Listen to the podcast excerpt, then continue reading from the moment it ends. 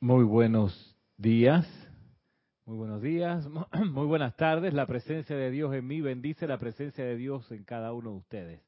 Estoy aceptando igualmente. Muy bien, suena bien ese micrófono.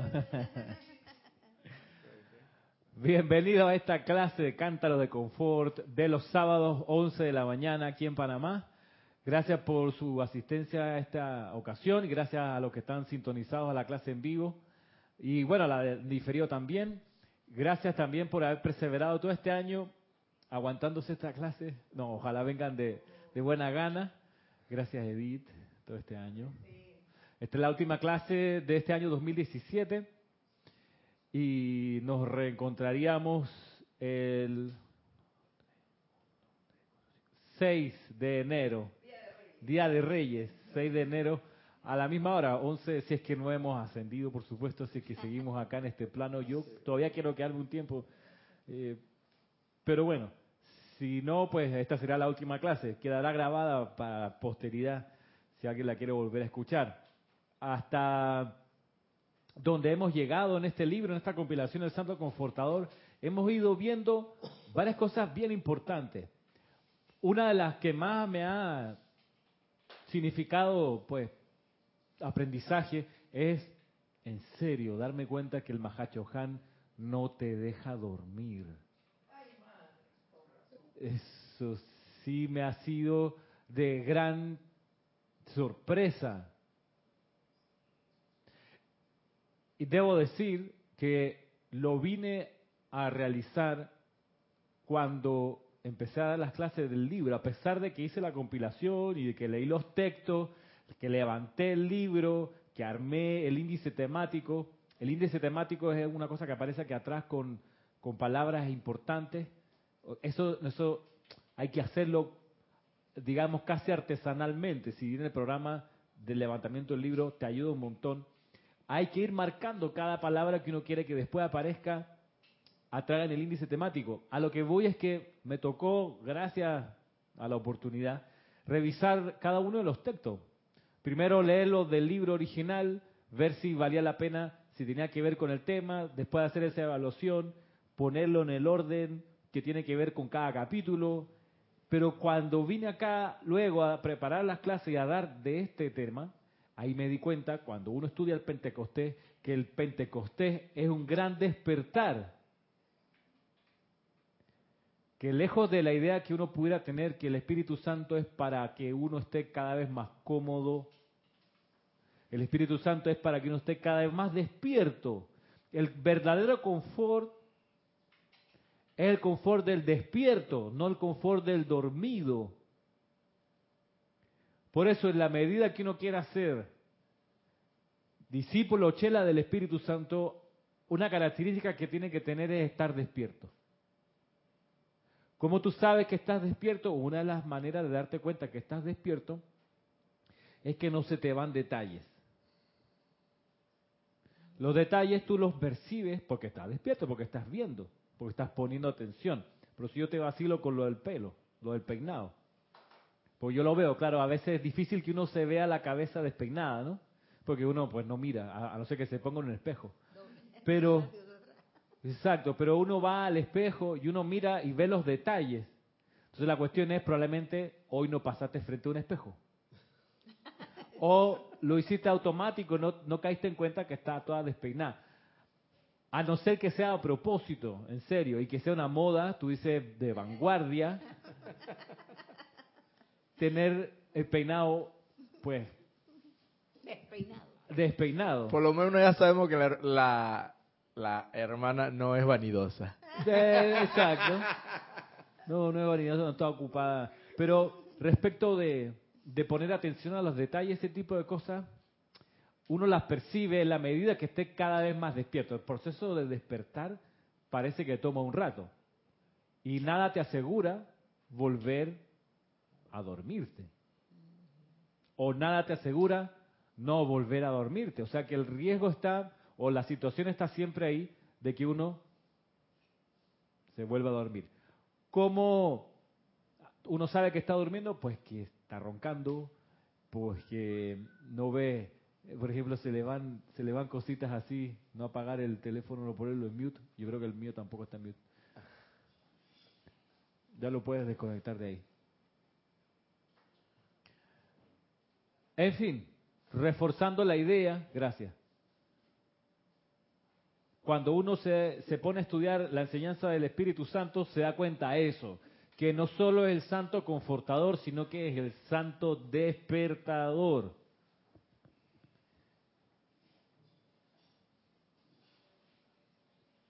Y en la medida que uno esté cada vez más despierto, uno puede ser más dueño de sí mismo, más controlado, más controlador del, del aura personal. Cuando uno estudia música, por ejemplo, que me pasó cuando estudiaba en el conservatorio, después cuando estudié hace unos años atrás, acá en la Fundación Dalilo Pérez estudié saxofón, volví a recordar esto tan importante de atención a los detalles.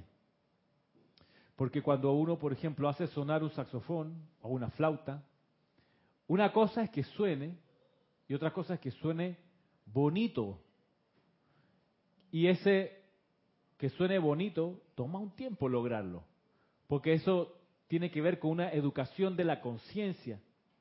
Para que el instrumento suene bonito, en tu mente primero tiene que sonar de una manera y es realmente notable como después que uno sabe qué sonido quiere generar, de a poco el instrumento te va sonando como ese sonido que tú tienes en tu mente, en tu conciencia. Pero para lograrlo se necesita atención al detalle.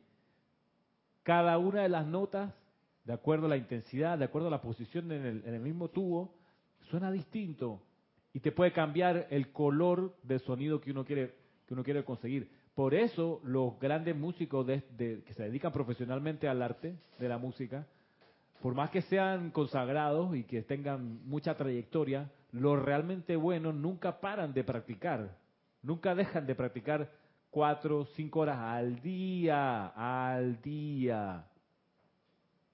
Y eso que graban discos y que se van de gira por todo el mundo, los tipos en los hoteles siguen practicando una y otra vez, una y otra vez, y no paran.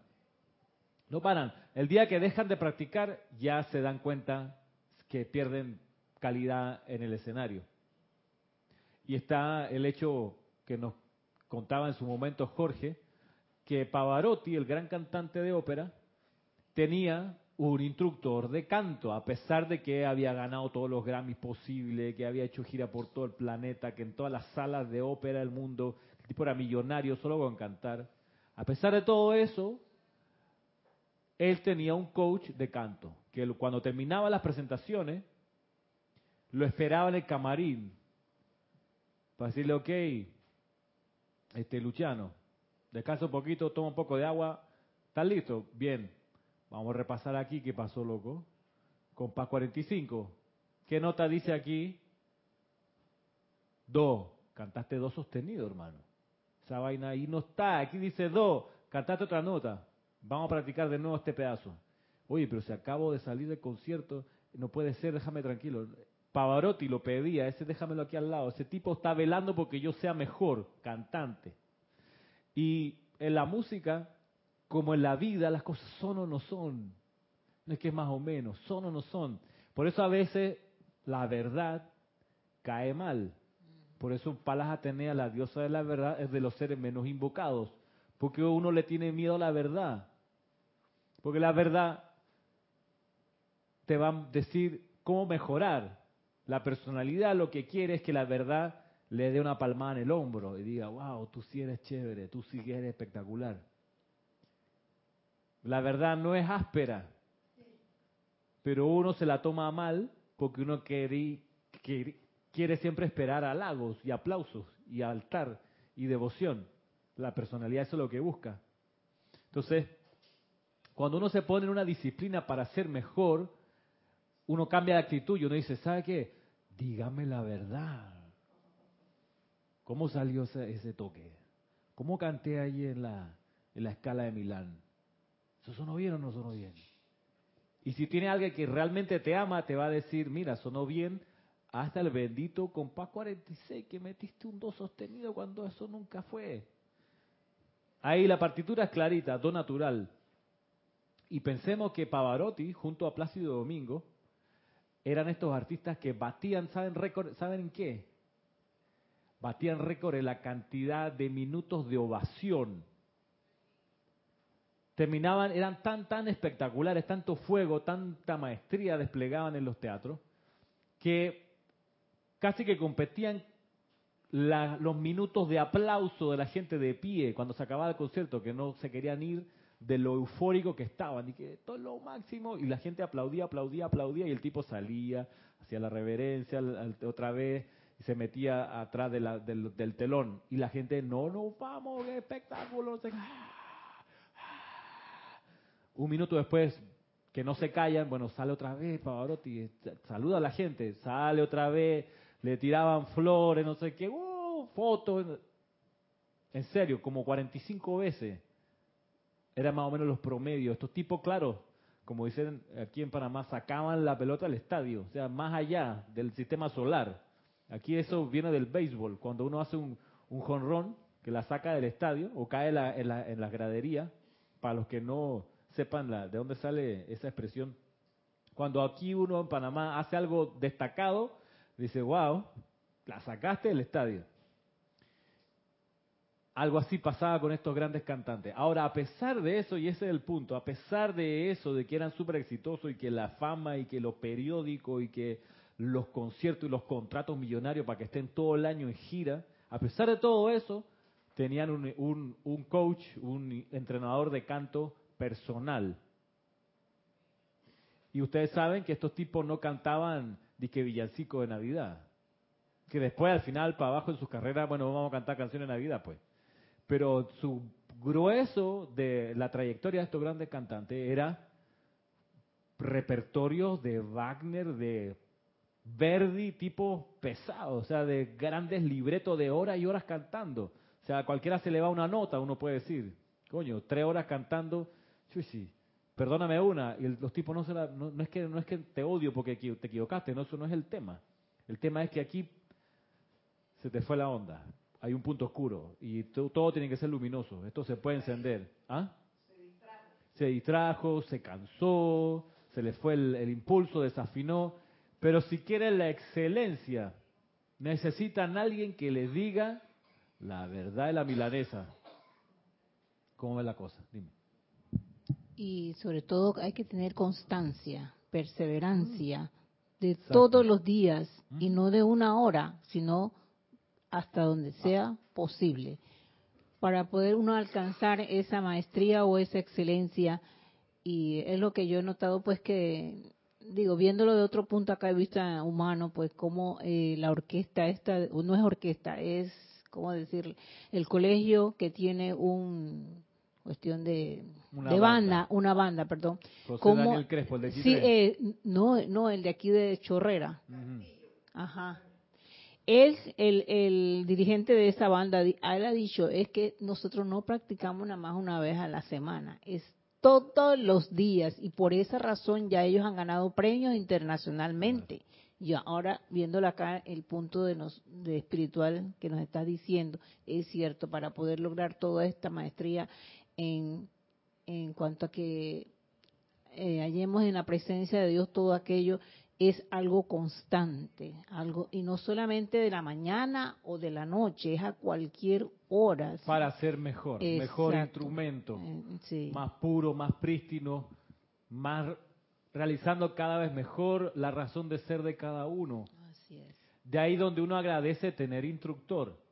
así es. Tú dices, pero el instructor tiene que liberarse del miedo a, entre comillas, ofender al estudiante. Si el instructor tiene miedo de decirle al estudiante, mira, en esta partitura no es una corchea, es una blanca con puntos, lo que dice la partitura. Si el instructor tiene miedo, se jodió, porque jodió al discípulo. Nunca le, no se va a atrever a decirle, mira, la partitura no dice eso. Cuando las cosas son fundadas por el amor realmente, no hay miedo a decir las cosas. Saliste despeinada de la casa. Ya. No hay odio de por medio, no hay humillación, No. no, hay ridiculización. ¿Sabe qué? Se te fue. Más atento. Despierta, ¿qué pasó? ¿Sabes qué, Ramiro? Y el, estu- el discípulo también lo agradece. Muy por el contrario, Entonces te queda sentido porque tu instructor te vio. Y no te dijo nada. Ah, es cierto. Es cierto. Es va- a- a- ¿Saben qué? A veces yo lo hago, no son mis instructores, o sea, no son mis discípulos, pero cuando en serio, cuando veo un auto que se le, se le, se le, se le desinfló una rueda y el tipo está manejando y no se da cuenta, yo bajo la velocidad, bajo mi ventana y le digo, hey, tienes la llanta adelante o de atrás, flat, o la puerta abierta. O una vez pasada había un señor que estaba arrastrando, no sabía que estaba arrastrando una caja de cartón debajo. A veces se meten ahí y uno no escucha porque está el motor, pero vaya y después eso se enreda, se mete en la, en la sistema del, del eje y se le puede dañar el carro. Yo sí resentí un día que yo sentí algo raro en mi auto, ¿qué será, qué será, qué será? Y paré y tenía la llanta desinflada de atrás. Y yo miré y, y- mi queja, de mi arrogancia, y decía, coño, y nadie me pudo decir, hermano. Da gracias. Yo que siempre ando atento a esos detalles. Exacto. Puta, ¿qué les costaba decirme que tenía la llanta? Pero, pero hay un donde uno agradece cuando alguien, por misericordia, te advierte de un error. La verdad es la verdad. Y es bueno amarla por esto, porque te ayuda a mejorar. Digo, sí, es cierto que eh, es bueno que a uno le hagan ver los errores, quizás en el momento porque como todavía uno pues no ha, mm, no ha madurado suficientemente, uno dice, ay, pero ¿qué, ¿por qué me dirá esto? ¿Será que, no, me, aprecia, no me quiere en absoluto y, me está regañando? Pero cuando tú pasas el tiempo, entonces ya tú caes en la cuenta de lo que el, el instructor te dijo, esto tiene toda la razón. Es como yo ahora, ahora ah, ya Jorge se fue eh, físicamente, pero hay cosas que yo siempre recuerdo. Y lo que una vez me dijo en la cocina, eso nunca se me ha olvidado. Y cada cosa cuando yo sé que estoy cometiendo un error, porque uno también se da cuenta, eh, ahí es donde yo me doy, ya digo, no, esto no es como yo lo digo, sino como me- él me quiso enseñar en aquel momento. No lo aprecié en ese momento. Sí, a veces uno pierde la perspectiva de que están velando por los mejores intereses de uno, por el perfeccionamiento de uno. Y bueno, ni modo. Después uno cae la cuenta, pero es mejor eso a de repente advertir la otra posición de que, ¿para qué tengo instructor si no me dijo nada, hermano? Entonces, la, respuesta es, no tienes instructor. Alguien que te da la clase. Y, y no es obligatorio ser instructor, ni es obligatorio ser discípulo. Pero en la medida que uno quiere ejercer más profundamente el amor, la posición o la función o la actividad de instructor es relevante. Si uno quiere aprender a amar todavía más profundamente a los demás. Y si uno quiere perfeccionarse, requiere de un instructor para lograrlo. Si uno no tiene instructor, va a tomarle más tiempo perfeccionarse. Hay que tener, si uno no tiene instructor, hay que tener otra- otras habilidades, quizás mucho discernimiento, para poder por sí mismo mejorar. Pero bueno, hay ejemplos y ejemplos y hay experiencias y experiencias. Yo les planteo la perspectiva que yo veo y, y las experiencias que he podido tener. Una de las experiencias que he tenido, como les digo, es darme cuenta que el santo confortador es el santo despertador. No te deja dormir. Lo vimos con la experiencia de Pentecostés. Los estudiantes, discípulos de Jesús, se prepararon, le creían a Jesús. Jesús le dijo, les conviene que yo me vaya, pues si no me voy, el santo confortador no viene. Y vimos que también a Jesús lo conminaron, por no decir obligaron, a salir de la encarnación, porque la gente estaba en un shock, un encandilamiento de que Jesús, tú eres el único, wow, como, qué increíble la cosa que tú haces, qué maravilla, gracias Padre, pero nadie dijo, maestro, enséñame a caminar sobre el agua, multiplicar los panes, nada de las cosas que tú haces, déjame a mí con mi boca abierta y de sorpresa, wow. Entonces, en ese plan, le advirtieron los maestros a Jesús, mira, le está haciendo daño. Porque te creen Mandrake el mago. Y en tanto te crean Mandrake el mago, no van a aprender. Quizás si, si los discípulos o la humanidad de aquel entonces, que ciertamente tuvimos por allá nosotros en ese tiempo, en algún lugar, eh, si hubiera adoptado una posición distinta y le hubiera dicho Jesús, como dices tú, enséñame a hacer esos, eso que tú estás diciendo, eso, porque entendí las palabras de que el reino del cielo no está allá y entonces, sino aquí y más cerca que mi propio aliento. Quizás hasta Jesús estuviera entre nosotros caminando. Por ahí, diría. que fue lo que sí le pasó a Gautama, Gautama, como veíamos clase atrás, Gautama sí se le acercaron los, los brahmanes, los, los de la religión de aquel entonces, los sacerdotes de la, del hinduismo se le acercaron y dijeron, enséñenos usted, ¿qué fue lo que consiguió? ¿Cómo fue? Entonces esos sacerdotes no estaban ahí pintados, esos sacerdotes No. tenían un grado de iluminación. Y de discernimiento y, de, y de compostura vieron el fenómeno Sí. y no se dejaron encandilar y dijeron, hey, este tiene una luz que no, No, nosotros no. No como- por el contrario con los sacerdotes del tiempo de Jesús, de los doctores de las leyes, que esos sí estaban totalmente En cegados en la, en la sombra, o sea, Claro. estaban imbuidos en la sombra, de tal forma que ellos decían, no, esto, hasta cuestionaban a Jesús, pero no veían la, la- el otro lado de la moneda, de que, ¿cómo hiciste tú esto, hermano? Y de hecho por ahí, la, no sé si la cifra es exacta o es parte del mito, pero se dice que hubo una reunión cuando Gautama estaba, que los, los, los brahmanes, los sacerdotes del, del, hinduismo, pidieron una reunión con él. Y dijo, perfecto, juntémonos en ese lugar, en un, cerca, no sé qué. Y eran como 200, no sé si eran 200 o 200 mil, pueden haber sido 200 sacerdotes, se sentaron, explícanos, ¿cómo conseguiste la iluminación? Y por eso Gautama se quedó 40 años, desencarnó de viejo, de que ya hay que irse porque el cuerpo no le aguantó. Pero Jesús, como nadie le preguntó cómo era la cosa, ¿sabe qué? Vamos para adelante, porque, porque no, así no. Esta gente va a quedar, no me cierran la boca, todavía están con los ojos encandilados. No, hombre, no. Su superior, el señor Maitreya y los otros que le estaban ayudando, Jesús, ah, llegamos hasta aquí, porque tampoco se puede obligar, porque Jesús se puede haber puesto en, en plan, si no me preguntan, y los amenaza, ¿no? Como nadie me pregunta, me voy a ir. No, no se puede poner en ese plan. Entonces, ahora, la partida de él significó la necesidad de que viniese el Espíritu Santo. Y el impacto del Espíritu Santo, del Mahacho Han, cuando expande el Espíritu Santo, es el despertar, el revivir. Para eso hay que estar preparado, decíamos clases atrás. Y hemos visto distintas maneras y pasos para prepararse. La primera es permanecer aquietados, estar con la mente quieta y los sentimientos armonizados. También hablamos de la necesidad de purificar el cuerpo emocional. También vimos la necesidad de transmutar y de estar consciente de los, entre comillas, pecados contra el Espíritu Santo, que son estos que tienen que ver con la transgresión a alguno de los dones del Espíritu Santo, como hemos visto de seguido hasta hoy.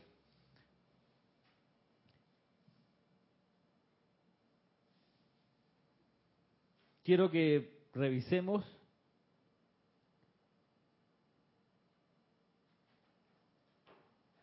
a propósito de lo que hemos visto hasta aquí, lo que nos dice el maestro ascendido al Moria en cuanto a esta preparación, perdón, en cuanto a lo que significa el Pentecostés. Pentecostés, dice aquí,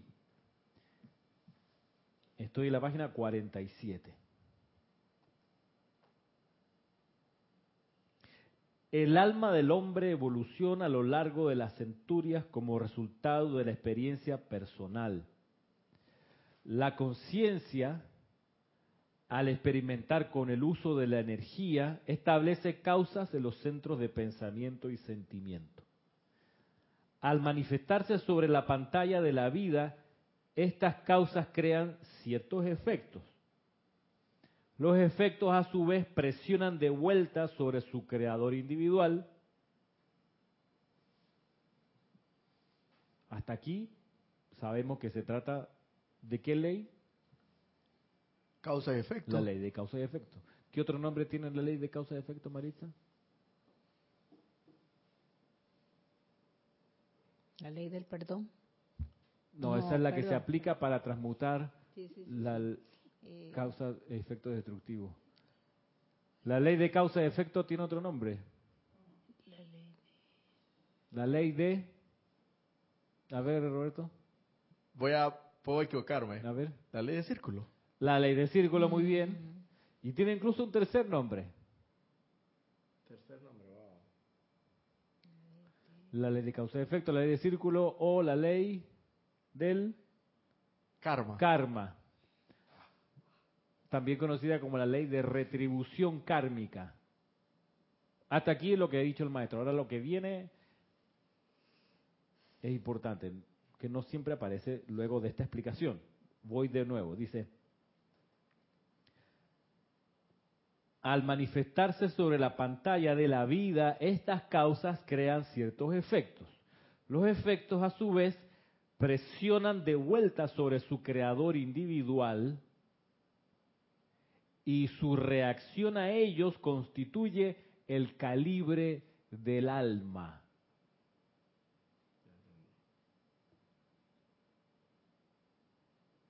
Si es de poco calibre o de gran calibre.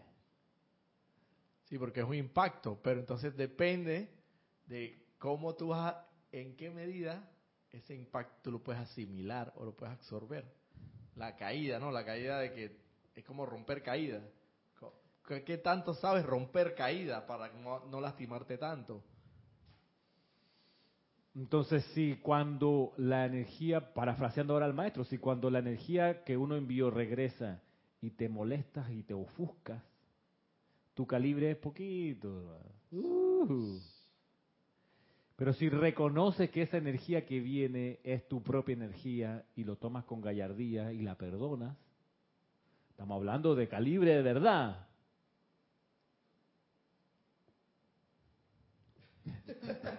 No más palabras, tu señoría, hasta aquí. Eso parece mentira, pero eso suena... Mira, uno, yo tengo claro eso, yo lo tengo claro. Y me pasan las situaciones y uno... Oh, uno es, la personalidad es una cosa increíble, hay que domarla, hermano. Porque es chancletera, es arrabalera la personalidad, pues es bullanguera, peliona, se ofusca. Sí, oye, Y eso también es porque no está alerta. Sí, porque porque es chabacana, pues la personalidad es, es rambulera, Ah. es, es de poca educación, o sea, racataca, es flight, es... ¿Qué otra expresión? Es del gueto, de los arrabales, tú sabes, del bajo fondo, donde el barro, hay un, hay un tango que dice eso, ¿no? el fondo, bajo fondo, donde el barro se subleva. Por ahí.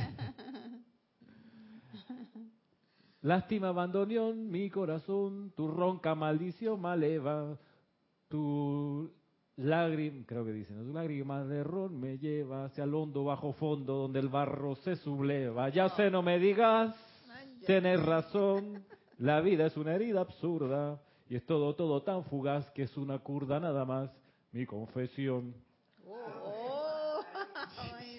Terrible. Pero bueno, los tangos a veces tocan estas fibras porque la personalidad es así, es chabacana. A veces yo me tomo con, con- en buen talante y gallardía las meadas de mi perro. Que como está mayor, ya no controla y se orina por ahí. Él avisa cuando quiere orinar, pero su aviso es, me estoy meando en cinco segundos, voy a mear. Ese es su aviso. O sea, tienes cinco segundos para correr, sacarlo al patio. Seis segundos ya se orinó ahí.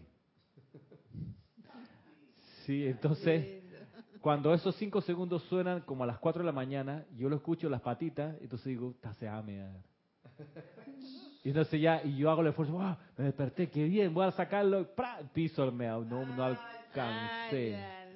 Entonces eso, eso me saca de quicio. porque- Pero el calibre del arma ahí se pone en juego, y el calibre del gatitito, poquito, de pequeño calibre, mínimo.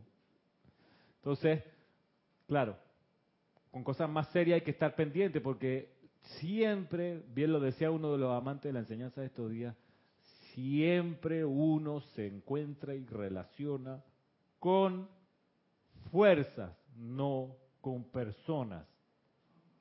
Uno no se enfrenta con personas, se enfrenta con fuerzas. que pasan a través de las personas.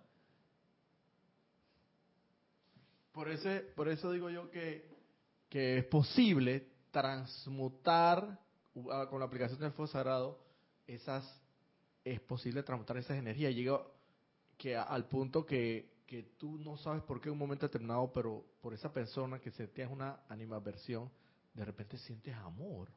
Pero es la misma persona. Lo que pasa es que tú lograste transmutar no a la persona sino a la energía que a través de él te dio la oportunidad de liberarla Eh, pienso yo que Claro, Tiene eso mismo. sentido, ¿no? Exacto.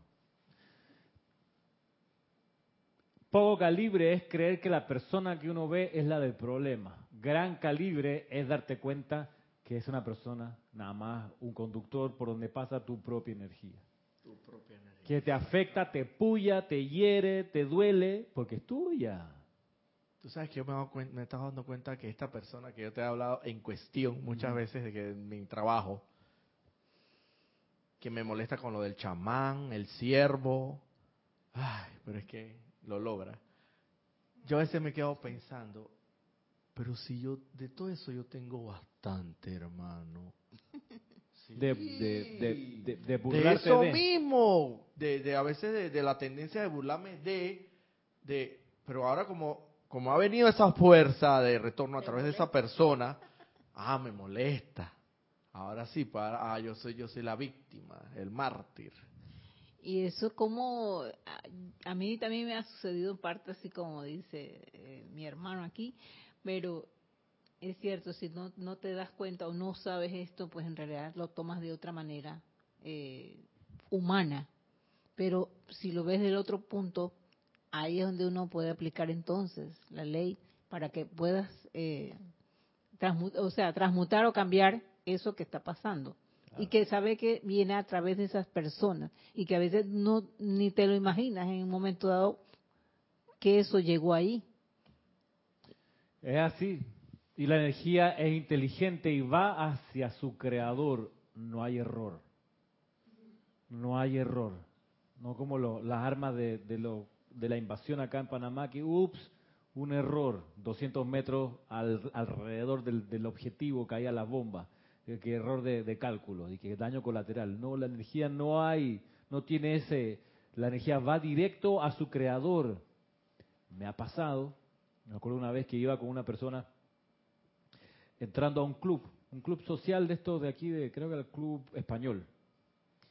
Y los dos, al- caminando al- uno al lado del otro, una persona que estaba en la recepción, que estaba como apuntando algo, miró, levantó la vista del cuaderno y acribilló a mi amigo, lo rellenó y, y yo iba al lado. O sea, no la agarró conmigo.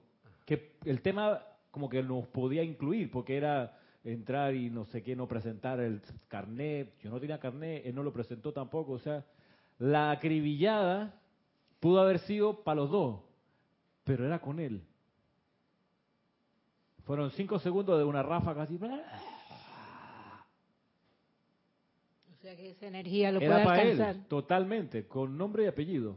Pero digo, por estar eh, yendo a su lado, ¿le tocó algo? ¿No? No, yo pues, solamente percibí la Ajá. vomitada que le, le- le- le descargaron a este- a este amigo. Pero ahí hay un asunto, como dice ella, tomando las palabras que dice la hermana. Solamente está en tu decisión permitir que esa permearte por esa energía. Está bien, está bien, pero, yo- Pero la verdad no era, en pero realidad no, era contigo. No, era para no, mí. no, o sea, yo la vi pasar, o sea, me enteré, digo, no creo que ni me salpicó, yo no me sentí incómodo. Sí me pareció raro que de repente el monstruo salió y es porque, pero entonces mi amigo se lo tomó con un buen talante, se le acercó y le explicó, pero me quedó ese como un ejemplo de mira cómo es de inteligente la energía que va a su creador. O sea, ningún momento fue contra mí, ni la mirada, ni las palabras, ni la sensación que esa persona proyectó, que en realidad esa fuerza estaba tratando de, hacerle entender a mi amigo. Retomemos lo que dice el maestro Sendido el Moria. Dentro del alma habita una chispa del Espíritu Santo que le da vida, inteligencia y conciencia individual a todo hombre. Las impresiones que han compuesto la vida del alma a lo largo de las eras han encajonado al ser individual en una tumba de rebeliones, resentimientos, temores, dudas y las diversas ramificaciones de la imperfección. El espíritu dormita hasta que el alma, infeliz con su saciedad de los sentidos, comienza a buscar de nuevo el camino de regreso a casa. Se da entonces la oportunidad para el renacimiento del espíritu a través de la personalidad, el Pentecostés personal e individual.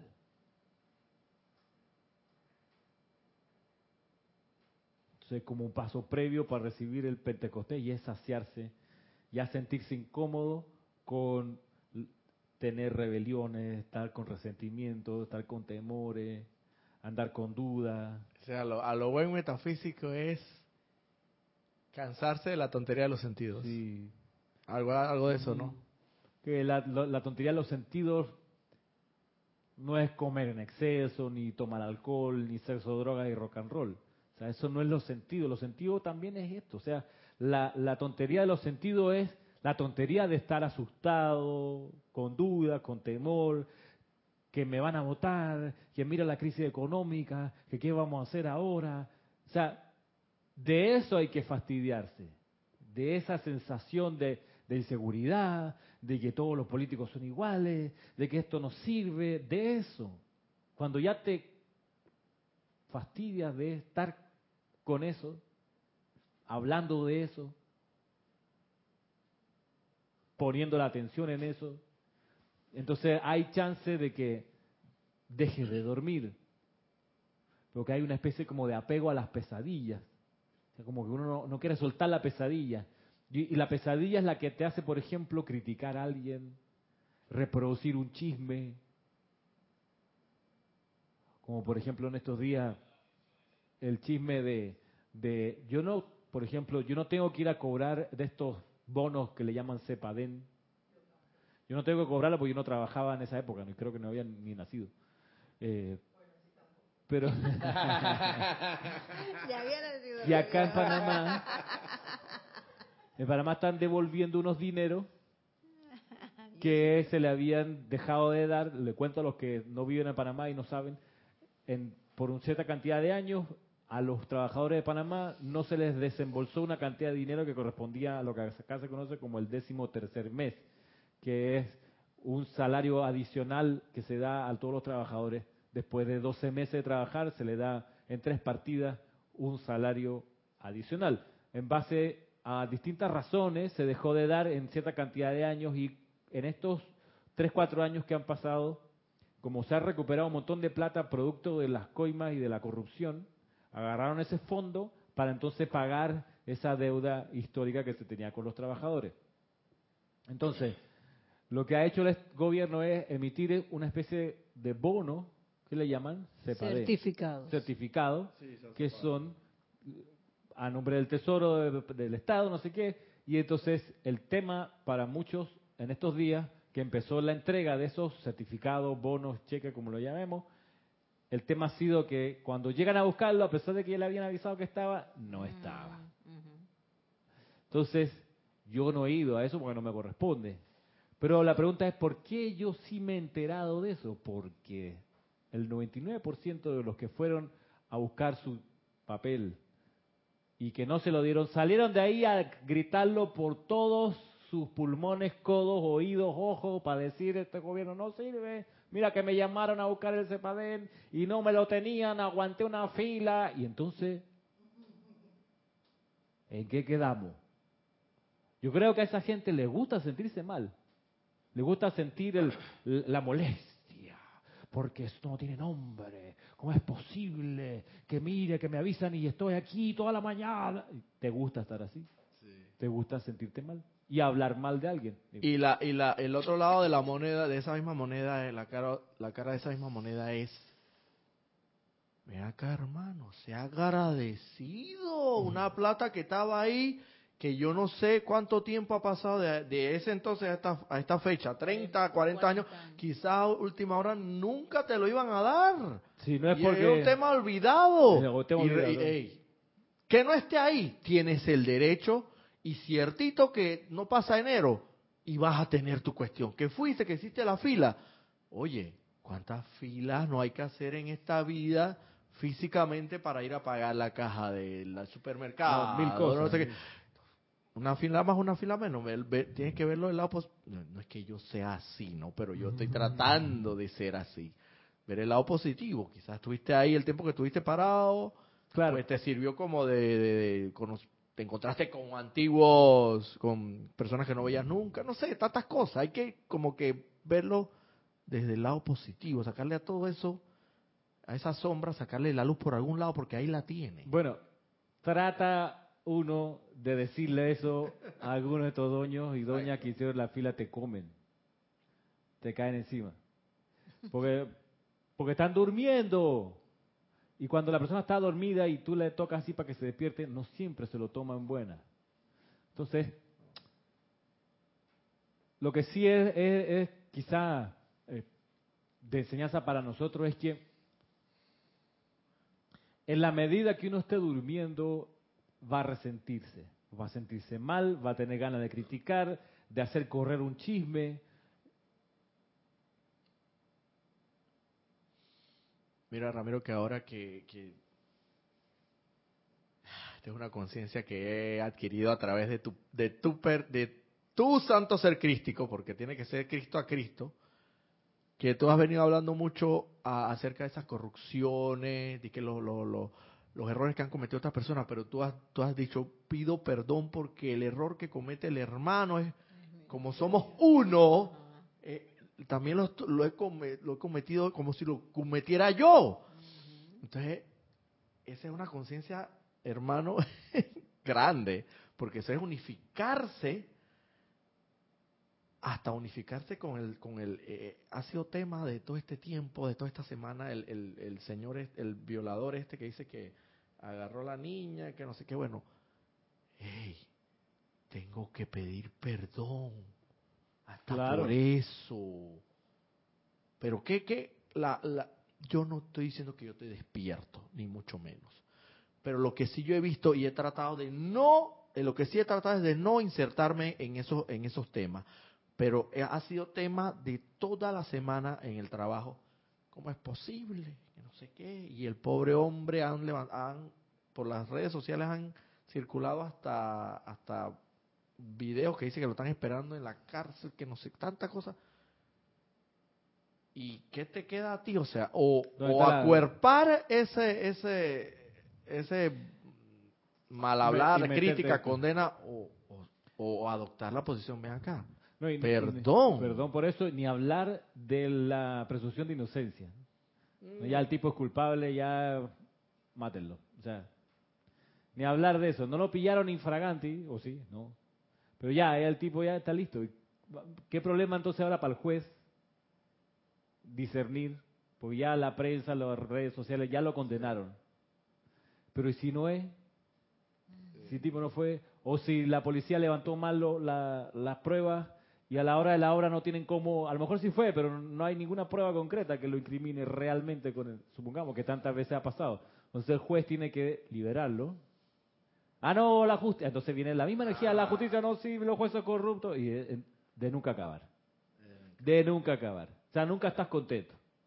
Porque sí o porque no. Entonces, ¿por qué nunca estás contento? Porque estás durmiendo. Esa es la razón. Porque estás en una pesadilla y te gusta. Entonces, ¿dónde radica esa cuestión? Radica en el cuerpo emocional, recordemos. Eso está metido, esos centros de creación así de irracionales, están metidos en el cuerpo emocional. Cuando uno está en esta enseñanza se da cuenta cuán importante es la purificación del cuerpo emocional. Y eso nos puede tomar meses, años de purificación, una y otra vez del cuerpo emocional. Para poder realmente sentir como Dios siente, sentir como los arcángeles sienten, sentir como el santo ser crístico debe sentir aquí en el plano, en la forma. Para que eso ocurra, nuestro cuerpo emocional tiene que estar purificado. Para que ocurra ese despertar del Pentecostés, nuestro cuerpo emocional tiene que estar purificado. Por eso, y en Pero- línea con lo que estamos considerando aquí, Eh. viene a nuestro auxilio el Maestro Sentido Jesús. Cuando nos recuerda una frase que está en el libro de Proverbios de la- del Antiguo Testamento y que dice, lo que un hombre piensa en su corazón, Eso. tal es él. Tal es él. Lo que uno piensa en el corazón, tal es él. Ahora, eso se puede cambiar. Es, a lo que vamos aquí con esta parte de cómo prepararse para el Pentecostés. Decíamos que la limpieza del cuerpo emocional es fundamental. El Maestro Ascendido Jesús nos da su visión sobre esto y cómo hacerlo. Dice, esta afirmación de lo que un hombre piensa en su corazón, tal es él, esta afirmación confirma el tema de nuestro discurso mensual con los benditos estudiantes. Muy a menudo, chelas sinceros y queridos se llenan de autocondenación y remordimiento, ya que sus pensamientos y sentimientos secretos no pueden confirmar la vida crística que deberían vivir. A mí me pasa bastante. Dice, muy a menudo, chelas sinceros y queridos se llenan de autocondenación y remordimiento, ya que sus pensamientos y sentimientos secretos no pueden confirmar la vida crística que deberían vivir. Eh, ok, ok. Sí, ahí me pa- yo ba- bastantes veces al día yo, más presencia, saca de mí esta manera de pensar, Yo, yo, Yo invoco mucho. saca de mí este deseo. eh, este, eh, yo invoco mucho, amada presencia, oh, perdona a este tu hijo y siervo Ahí está por lo la decía. tran- por- a este tu hijo siervo y pecador por la O sea. por la transgresión a tu ley de amor. Invoca al poderoso arcángel Rafael que lo debo tener Ujú. acá, pero dice que no porque él está consagrado a eso. Sí. Ven acá y de- no han pasado ni dos minutos y ya lo estoy llamando de nuevo. Él dice que cada hora, pero bueno, no me importa. Aquí cada dos minutos. Porque lo necesito, hermano. Reconsagra mis vehículos inferiores. Porque es una cosa increíble. No soy el único entonces. No, yo también estoy eso. Saca de mí este deseo. Sí. Reemplázalo con tu Gracias, perfección. pena. Digo, perdón, gracias, Padre, porque en realidad esta enseñanza es la que nos está mostrando que las cosas que estamos equivocados y que podríamos cambiar. De eso se trata. Bien, dice aquí el amado Jesús, esta actitud, la de la autocondenación y el remordimiento, esta actitud sería como la de un labrador que, empeñado en arar un campo pedregoso, se sentara a, a llorar por las piedras en vez de eliminarlas sensatamente. No hay ser no ascendido que no tenga algún deseo humano enterrado en el cuerpo emocional. Firmemente y sin estrés, elimínenlos así como el labrador levanta las piedras y peñascos del campo y luego cultiva y prepara el cuerpo emocional para la siembra de la semilla del Espíritu Santo. Estos deseos divinos serán de una asistencia tremenda para ustedes. Literalmente serán el viento en las velas del navío del alma al tiempo que vuelven su atención a casa. Te da, te da la estrategia, o te da, te da el talante para hacer esta purificación. El talante es firmemente y sin estrés. Elimina esos peñascos de tu cuerpo emocional que te llevan a pensar o a desear cosas que ya tú sabes que no quieres, pero están ahí como, pero ve, aprovecha, dale, está aquí. Que ya tú sabes que te iban por el mal camino. Sí, O sea, sabes Tú estás clarito, está clarito. pero la cosa está ahí que hoy con ganas de... Ajá, y entonces ahí dice firmemente y sin estrés. Firmemente y sin estrés. Es como el adicto, ¿no? El adicto, una de, la- de, la- las cuestiones del adicto, esto lo, aprendí en la clase de psiquiatría forense. Una de las cuestiones del adicto, porque ahí nos enseñan el tema de la adicción a las drogas y el tráfico, etcétera. Pero una de las condiciones del adicto que tiene que, que tiene que darse cuenta que él siempre va a ser adicto, siempre. O sea, sea adicto a porque hay mil tipos de adicción, no solo a las drogas, ni al alcohol, a la adicción a la comida, la adicción al trabajo, la adicción a rezar. Hay gente que no puede dejar de rezar y está en estas letanías así por hora, todos los días. O sea, hay una adicción a ir a la iglesia inclusive. Adicción. Bueno, de todo tipo. Una de las de la, de, la, de la naturaleza de las adicciones es que la gente las practica, la adicción a la euforia de andar a toda velocidad por la calle, esa es otra. La gente hace el, acto a pesar del daño que le provoca. Eso es uno de los problemas de la adicción. El adicto no le puede decir que no. O sea, su- la adicción lo lleva a no poder parar. ¿Eh? Pero algo que se le enseña al adicto para salir de la adicción es que tiene que primero reconocer que siempre va a ser adicto. Segundo, que va a salir de la adicción o va, a vivir una mejor vida a la medida que tenga una vida espiritual. Eso se enseña en las terapias de, re- de recuperación y de desintoxicación. Le- primero le tienen que hacer entender a la persona, usted tiene una adicción, aunque sea adicción a trabajar, a, a jugar videojuegos. Entonces, le tienen primero que lograr que la persona entienda eso. Segundo, que entienda que siempre va a ser adicta, a pesar de que no consuma. Una cosa es el consumo y otra cosa, hay gente que es adicta a jugar las maquinitas de los casinos. Y tú dices, esa persona lleva 20 años que no va al casino, pero ella sabe que es adicta a eso. Correcto. ¿Sabe? Entonces, ¿qué es lo que se le dice? Mire, primero reconozca que está adicta. Segundo, entienda que nunca va a salir de esto. Tercero, busque una vida espiritual con el nombre que usted quiera. Consiga un sendero espiritual, el que sea. Y no entre en contacto con personas, sitios, condiciones y cosas que lo van a llevar a repetir el incidente de la adicción que es destructiva para usted. Entonces, ahí donde le enseñan técnicas de autocontrol, por ejemplo, la típica es de una persona que, que era adicta a, a la cocaína. Entonces decía, mire, la vez pasada me chocaron, este, y el tipo, por más que me chocó, él estaba bravo, se bajó al carro a increparme, y, y yo no le bajé el vídeo, a pesar de que yo tenía razón porque él me chocó, porque yo sabía que si yo me, me, me- me enlazo con él en una discusión, ese estrés, esa situación me va a hacer partir a buscar la droga y voy a estar tres días en eso. y voy a mi cara- llegar a mi casa sin ropa, sin carro, sin plata, destruyendo la familia. Qué bien. Entonces le, le advierten eso, no se meta en relaciones con personas, sitios, condiciones y cosas que te hacen caer en la adicción. Sí, porque esa otra persona sabe cuál es la debilidad de esa persona. reconoció su debilidad.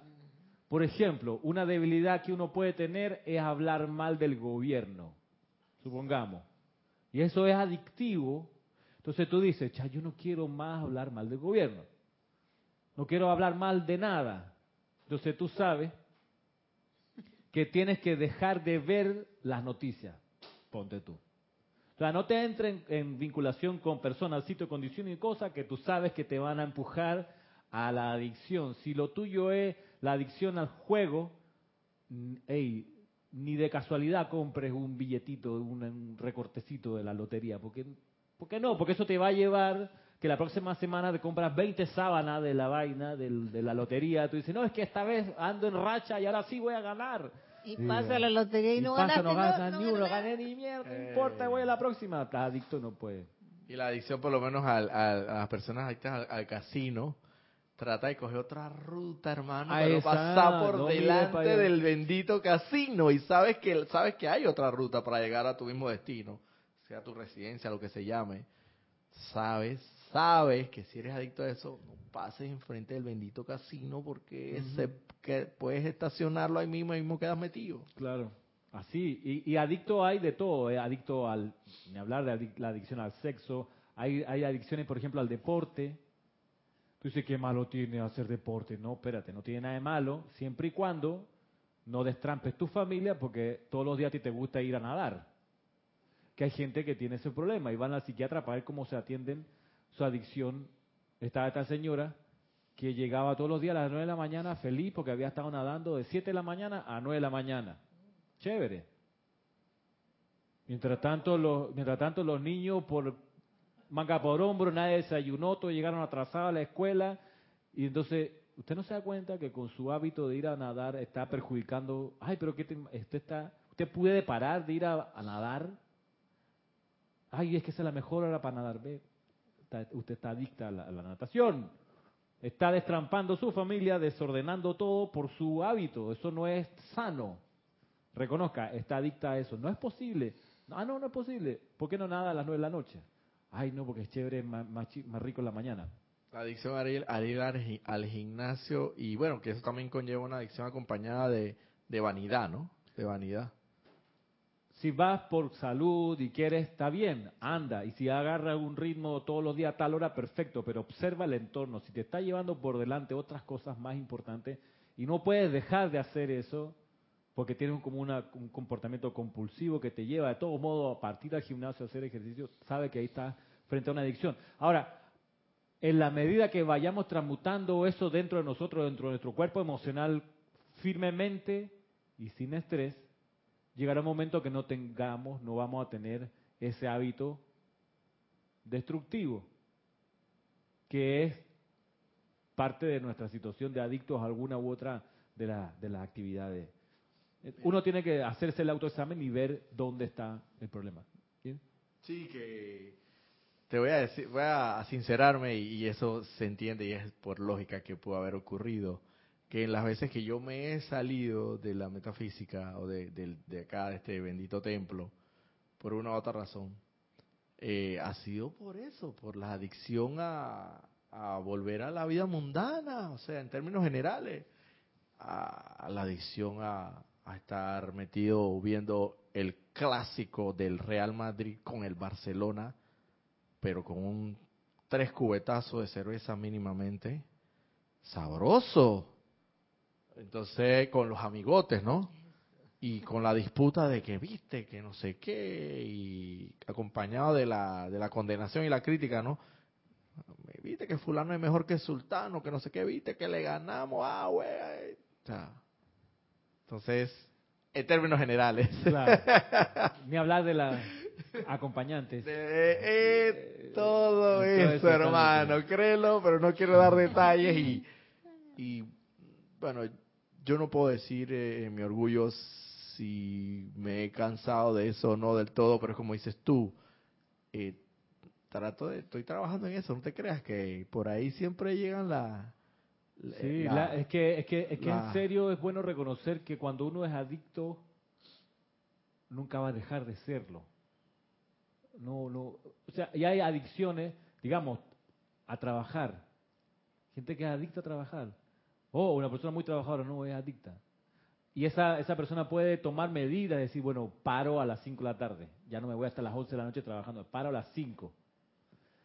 Pero siempre va a tener en su vida laboral la tentación de quedarse hasta las déjame hasta las 8 si estoy bien aquí. Ya, ya, ya, ya, ya, ya me voy, son las 9, ya, ya estoy saliendo. Siempre va a ser así, en serio.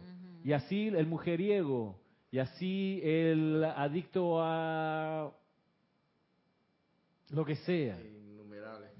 Que siempre va a estar...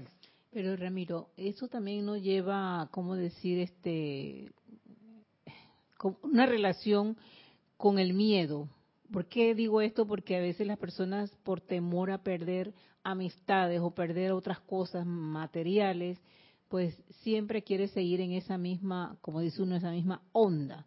Puede ser, sí. Y, yo digo, pero entonces... Bueno, cada caso tiene su, sus peculiaridades. Que si saquemos el limpio de esto es que todo ese, ese impulso está en nuestro cuerpo emocional, básicamente, que nos arrastra para allá o para acá. Entonces, saber que está allí, no hacerse el loco, decir, no, yo estoy súper bien, no tengo ninguno de esos problemas. No, no, sí, probablemente tienes uno de esos problemas. Y firmemente y sin estrés, como dice acá el maestro, eliminar esto, así como el labrador, miren la, descripción, levanta las piedras y peñascos del campo y luego cultiva y prepara el cuerpo emocional para la siembra de la semilla del Espíritu Santo. Tranquilo, vamos sacando uno por uno, uno por uno, uno por uno, sin remordimiento, sin estrés, pero con firmeza.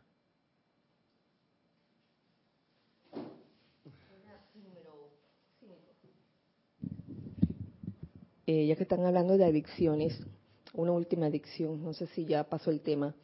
Eh, yo me confieso que fui adicta al celular. No lo podía apagar, tenía que estar prendido, encendido las 24 horas. Ahora he aprendido desde hace varias semanas a apagarlo en las noches. A las 10 de la noche se apaga el celular completamente. Súper. Sí. La verdad que... Mira tú. Y hay que saber que eso uno puede vivir sin la, sin la adicción. La, hoy en día inclusive uno puede creer que hay adicciones hasta a las series de Netflix, que, que cuando termina la serie y uno dice, ¡ah! Mi droga, mi droga, ¿cuándo la van a poner la siguiente temporada? Y como no, y cuando se acaba, uno empieza a buscar, me, me pasa, ¿no? Empiezo a buscar otra, otra, otra, otra. ¿Y ahora qué hago con este tiempo? Otra. Saber que eso está allí. Saber que se puede. Querer que se pueda. Pero es como verdad, como dice la canción. Si verdaderamente, o sea, tienes que tomar la firme decisión de que quieres salir porque sabes, porque estás consciente que al final del camino siempre esa adicción te va a llevar al sufrimiento, porque estás clarito, estás clarito, o sea, a pesar de, tú lo haces porque estás adicto y sabes que al final va a haber sufrimiento, lo sabes porque lo has vivido una, dos, tres, quinientas veces, lo sabes, sabes. Pero a pesar de uno está tan adicto que uno aún así, como dices tú, lo hace, Lo hace. a pesar de que uno está lesionado. Pero llega un momento en que tú dices, ven acá, ya, Ya basta. basta, esta fue la última. Está, pero Ni una borrachera más. ni una- Ya. ya, ya, pero no, no, no como aquellos que, que dicen de que ni una, ¿cómo es que dice? Go- Goma, eh, goma así de esas de borracha, de que ni una más. Y, y nada más llega para las fechas estas, principalmente el año nuevo, y mira, Mm, queda de nuevo Otra vez. tirado por ahí. Ni una. Hasta el otro jueves. Sí, porque resulta que te recuperas. y No era te pa' ol- tanto, después se me te- dice, no, era eh, exacto, no eh, era para tanto. Ya te, yo creo que sí me puedo meter un, Sí. un parcito más. Ese día estaba exagerando. Sí, no era sí, para sí, tanto. sí, sí, la verdad sí. y uno busca cualquier ca- cantidad de justificaciones, porque las justificaciones están a la orden del día. Ajo. Yo no creo que por esto alguien vaya a salir lesionado. No, y, y ahí donde uno no sabe, donde yo no sabía y me enteré, es que a veces pasa que de, una, de un adicto al trabajo, casado con una adicta a las misas, hay gente que es adicta a las misas, y no sabía. De un adicto al trabajo, casado con una adicta a la misa, nace un hijo adicto a la droga, por poner el peor de los casos. Y cuando esa gente va y se pregunta, pero ¿qué hicimos mal? En esta casa nadie toma, nadie fuma. Este muchacho agarró esa cosa en la calle, pero si nunca le dimos el ejemplo. Espérese, espérese, espérese. ¿Cuántas horas al día usted trabaja? No, 16. Ajá. ¿Y usted cuántas veces va a misa? Todos los días. Esos son dos adicciones y su hijo heredó eso porque la adicción se hereda. Yo no sabía, me enteré. De papá, mamá, adictos, a- aunque no sea así a, a drogas duras ni nada de eso, adicto a otras cosas, sale un hijo adicto.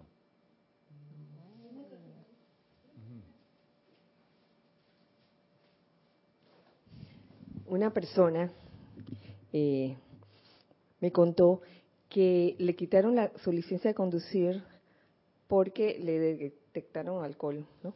Entonces se lo quitaron como por tres meses y para recuperarlo fue un lío. Tenía que ir a cursos, videos que le ponían de accidentes de automóvil y toda esa cosa, como para que la persona reaccionara que, oye, lo que estás haciendo puede provocar eso. Entonces yo me pregunto si, si para eh, quitarle o eliminarle o controlar las adicciones, esos, esas imágenes chocantes de repente pueden ser... Porque a mí, te voy a decir, lo que me sirvió para lo de la adicción con el celular fue un video que me mostraron de cuatro celulares sonando al mismo tiempo y haciendo palomitas de maíz. ¿Tú, Sí, lo, sí, ¿tú lo sí. viste? Sé que existe. Sí, y de verdad que impresiona que La salgan energía que emana un un teléfono está prendido, sí. Claro, cuando uno realiza el daño que se puede provocar, entonces a veces la gente para, dice, no lo vuelvo a hacer. Cuando ve el precipicio, ve, el- ve la consumación de todos los errores, y eso no significa que la adicción se haya ido, significa que la persona paró, que reaccionó, dijo, ups, si sigo por aquí me voy a desbaratar. Por eso hay que estar pendiente de seguir transmutando y purificando el cuerpo emocional firme, pero sin estrés. Es, saber que uno es así y entonces estar pendiente de no meterse con personas, sitios, condiciones y cosas que te lleven otra vez a caer en el ciclo de la adicción. Y para eso, en serio, hay cientos de posibilidades de adicción distintas. Hay gente que es adicta al maltrato, a maltratar, a que lo maltraten. Eh, o sea, ahí donde uno es creativo y se te ocurra la cosa más de- descabellada, hasta para eso las personas pueden, pueden meterse en, esta- en este rush, en esta emoción constructiva o destructiva de algo adicto. Pero eso está metido en el cuerpo emocional, ahí es el asunto. Y la medida que lo tengamos, pues las semillas de los dones del Espíritu Santo van a costar que se realicen. Ahora, en la medida que se expandan esas semillas, esos dones empiezan a vibrar cada vez más, bien lo dice acá el maestro, son el viento detrás de las velas que te van a empujar, para mejor. Y por eso las cultivamos, por eso nos interesa, por lo menos a mí me interesa, que esas sean los vientos en las velas del navío del alma. En estos días veía un- una historia de John Coltrane, este saxofonista norteamericano. Él, él hizo este tránsito de salir de la adicción a la heroína por su cuenta a rejo vivo, así, no se fue a ningún tratamiento, ninguna clínica. Él, en los años 60, 50, 60, decidió ya romper con eso porque se estaba destruyendo. Y, hizo el salto así, y dejó como legado ya un- una cosa que nadie ha podido emular de lo espectacular, de lo hay cientos de casos de gente que sí lo ha podido hacer por su cuenta, sin herramientas. Más lo podemos hacer nosotros con más facilidad y rapidez en la medida que conocemos el fuego sagrado, que podemos pedir ayuda a los maestros ascendidos. Quedamos hasta aquí por hoy, con esto, con esto de conciencia. La conciencia, recordemos, de que como respondamos a la energía de retorno, va a mostrar el calibre de lo que estamos hechos, de nuestra conciencia.